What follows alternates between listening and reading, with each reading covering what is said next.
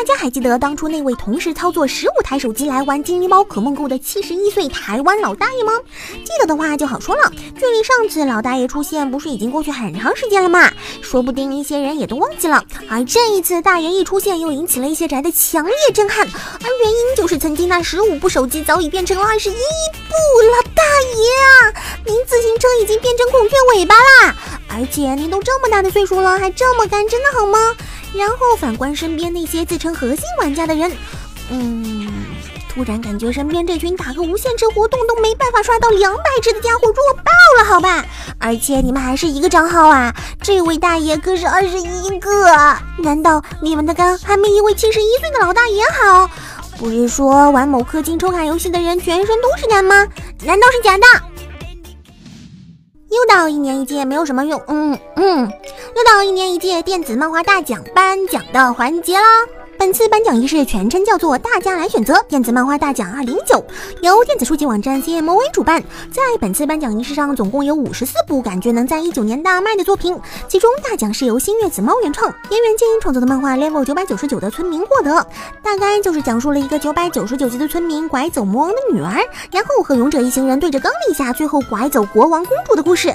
没错，讲的就是村民打勇者，接着开后，嗯。对不起，拿拿拿错稿子了。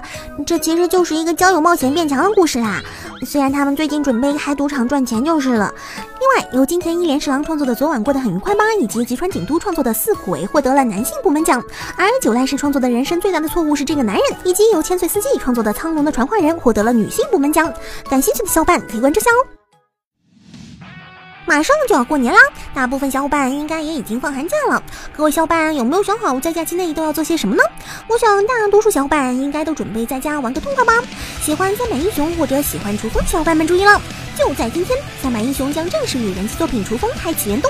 与此同时，《厨风》中的女主尖兵少女琉璃也将作为新英雄正式入驻三百英雄。相信喜欢厨风或者琉璃的小伙伴一定非常激动吗？毕竟这次可以在游戏中与琉璃一起并肩作战了。而细心的小伙伴应该也发现了，前段时间三百英雄也联动了葫芦娃、画江湖之不良人以及镇魂街等作品，再加上曾经已经存在的这些角色，确实已经有种国产角色大乱斗的感觉。由此也可以看出三百英雄在国漫身上下的功夫了。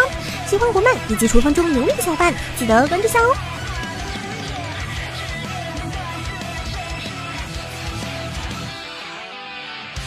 所谓情是因果在欺骗中麻木自我终将谎言蒙蔽跑酷是一门极限运动，但骑着电车跑酷之类的，现实中还是不要去尝试的好。毕竟还没交到女朋友就凉凉的话，那这一生就只剩遗憾了。而将在今年四月上映的《骑车跑酷》地狱动画《消灭都市》在前几天公开了 OP 视频，本作的 OP 由阿部真央演唱，曲名是达。相信玩过同名手游的小伙伴对这部作品一定不会陌生。本作将由制作过《游戏人生》《比宇宙更遥远的地方》以及《古傲天》等知名作品的 Madhouse 负责制作。关于声优方面，还是和游戏中。一样啦。如果只是单看 OP 以及 PV 的话，感觉会是一部非常不错的作品呢。至于结果到底如何呢？就让我们一起期待一下今年四月吧。关于声优小姐姐为自己配音角色出 cos 什么的，应该是比较常见的啦。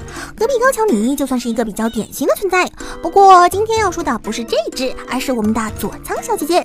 前段时间不是新测最新的剧场版预热吗？在预热活动中有剧内角色的声优访谈，本次邀请到的是佐仓绫以及野岛健儿，而且在访谈中两人还穿上了剧中的衣服 cos 了一把。嗯，不得不说，身材高挑的佐仓小姐姐在穿上警服之后，真的是又美又。帅，感觉已经做到男女通杀嘞。虽然我感觉大部分死宅都是盯着那双黑丝美腿在看就是了。等我打个码看你们还怎么看？好了，以上就是今天的全部内容了。喜欢我们节目的观众，还请不要忘了点赞、收藏、加关注。那么我们明天再见，拜拜。